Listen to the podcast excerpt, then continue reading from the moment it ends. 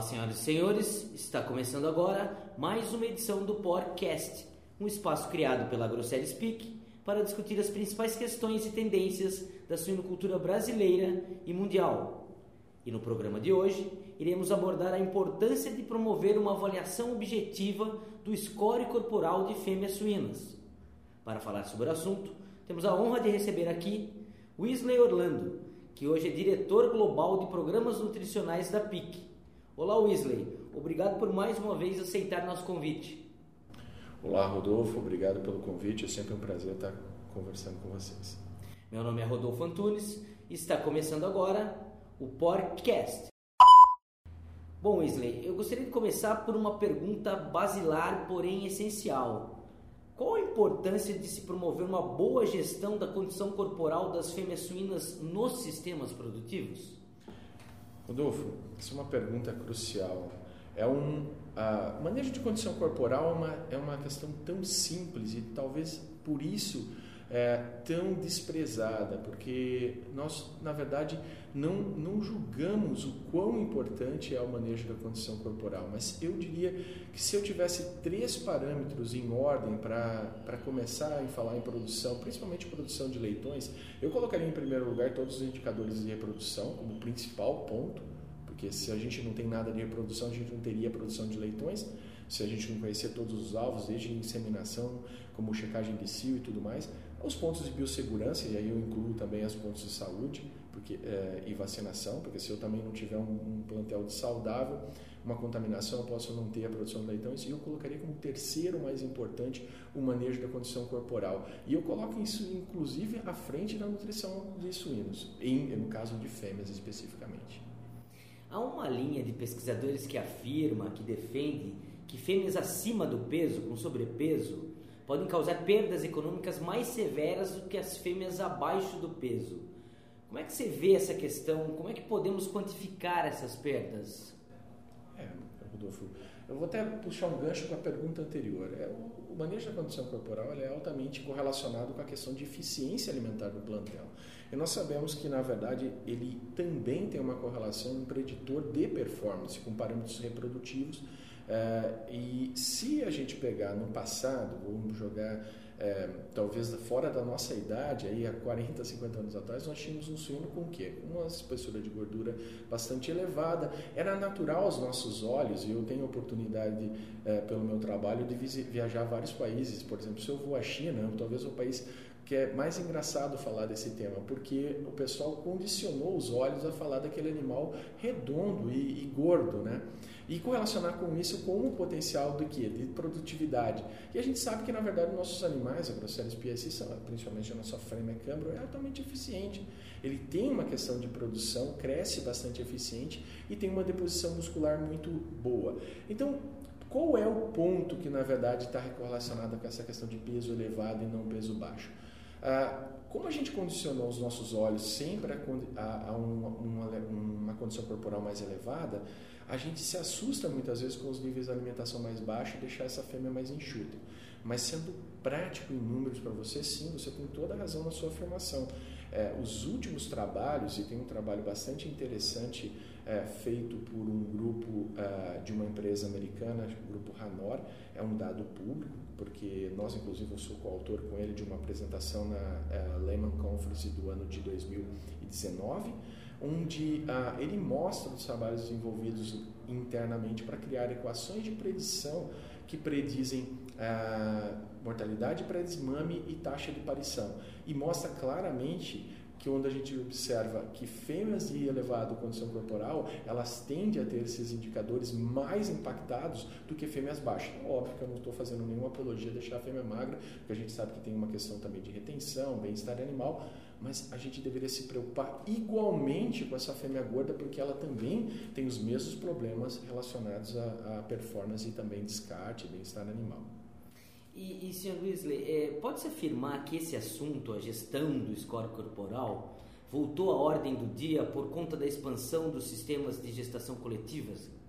Eu acho que não é errado fazer essa afirmação, porque eu diria que com a questão do manejo de gestação coletiva se tornou muito mais difícil fazer, o tema se tornou muito mais importante, porque é uma questão de competição como na vida, no, a espécie suína é, é, é, bem simples. Você tem um manejo com um grupo de 15, 20 leitoas, uh, desculpa, fêmeas dentro de um curral. É difícil você ter um padrão se a gente não estiver falando de equipamentos de alimentação individual ou sistema, por exemplo, de baias individual de estações de alimentação. É muito difícil ter uma padronização, mas é igualmente importante cuidar porque uh, em gestação coletiva você tende a ter os dois grupos, a fêmea que vai comer mais, a dominante, e a fêmea que vai comer menos, que vai acabar sendo, e aí você acaba tendo prejuízo dos dois lados. É, eu já me adianto para dizer uma coisa nesse ponto. É, é importante, é mais difícil, mas a palavra da ordem é que não é impossível, é só mais difícil. Perfeito. É, você acredita que há uma certa negligência em relação ao manejo de condição corporal das fêmeas nas unidades de produção? eu acho que não, não sei se a palavra é negligência, há uma simplificação. O que acontece é que muitas vezes é comum, há uma pergunta simples. Como está a condição corporal? Eu faço essa, essa pergunta sempre, como assim, inicial quando eu chego numa granja. A resposta sempre é: está bom. Nós estamos bem. Mas quando você pede para ver os dados objetivos, geralmente a pessoa fala: a gente faz, não existe um programa. Eu acho que o que a gente ainda está começando a fazer, e nós na a PIC, nós temos investido bastante em criar métodos mais práticos e bater nessa tecla. Eu acho que a gente tem, quanto mais a gente falar sobre esse assunto e mostrar a importância, melhor nós vamos é, desenvolver esse programa de condição corporal. Mas, é, novamente, repetindo, acho que é um assunto que é subestimado partir do momento que a gente criar indicadores correlacionados com aquele famoso indicador que é o bolso, né, que é financeiro, eu acho que passa a ser um ponto que as pessoas vão observar um pouco mais. É, você falou em dados objetivos e métodos práticos. É, é esse ponto que eu queria enfatizar. É, há uma clara necessidade de utilizar métodos mais objetivos para essa avaliação do score corporal.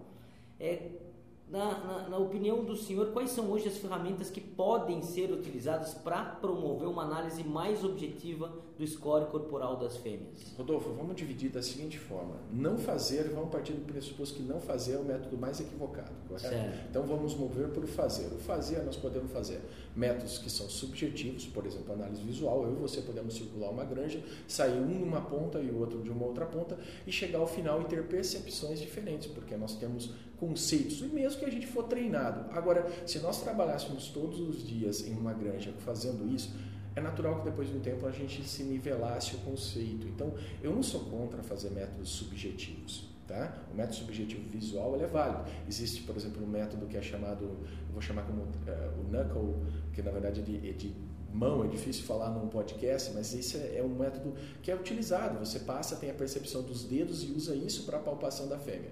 É convencional? É, alguns sistemas utilizam isso, isso não é um problema. Agora, eu particularmente faço sempre a mudança para a gente é, aplicar métodos mais objetivos, como por exemplo nós podemos falar desde o uso de balança, que aí eu já me adianto e digo o método da balança seria talvez o mais correlacionável com os parâmetros de reprodução e performance, mas a gente sabe que é praticamente impossível, não impossível, mas muito difícil as pessoas investirem, e eu também não faço essa recomendação, porque ninguém vai sair passando fêmea em balança para pesar. Uh, talvez um dia com o avanço de imagem nós podemos partir para essa linha.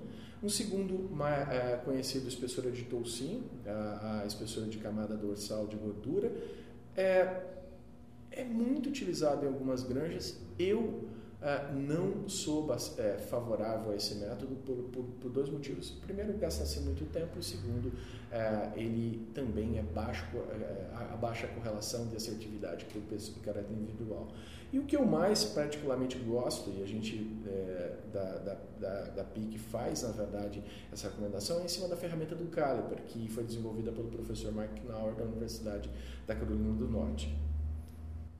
É, Para encerrar, que orientações ou recomendações você daria, Wesley, aos produtores quanto à avaliação do score corporal das fêmeas suínas? É, como, é que como fazer, quais momentos fazer e como utilizar essa informação no sistema de produção? Vamos começar por partes. Então, primeiro, defina seu método e faça. Não fazer é o pior. Se você partir para o backfat, treine, seja bem treinado. Tenha em mente que você vai gastar, por exemplo, três, quatro vezes mais tempo que usar uma ferramenta mais objetiva como o Caliper. Caliper é simples, barato e extremamente é, correlacionável. Talvez eu e você possamos na grande vamos sair com praticamente o mesmo número ao final do dia avaliando o plantel. Segundo, quando fazer? A, de orientação geral, a PIC fala em fazer a cada 30 dias, começando desde a inseminação e levando até o parto. Uh, este, eu estou falando, eu costumo dizer que é o mundo perfeito, que é aquele mundo que você tem. É, mas a gente sabe que na atividade suinícola a mão de obra caça a ser mais limitante, tanto em qualidade quanto em, em volume, em número de pessoas.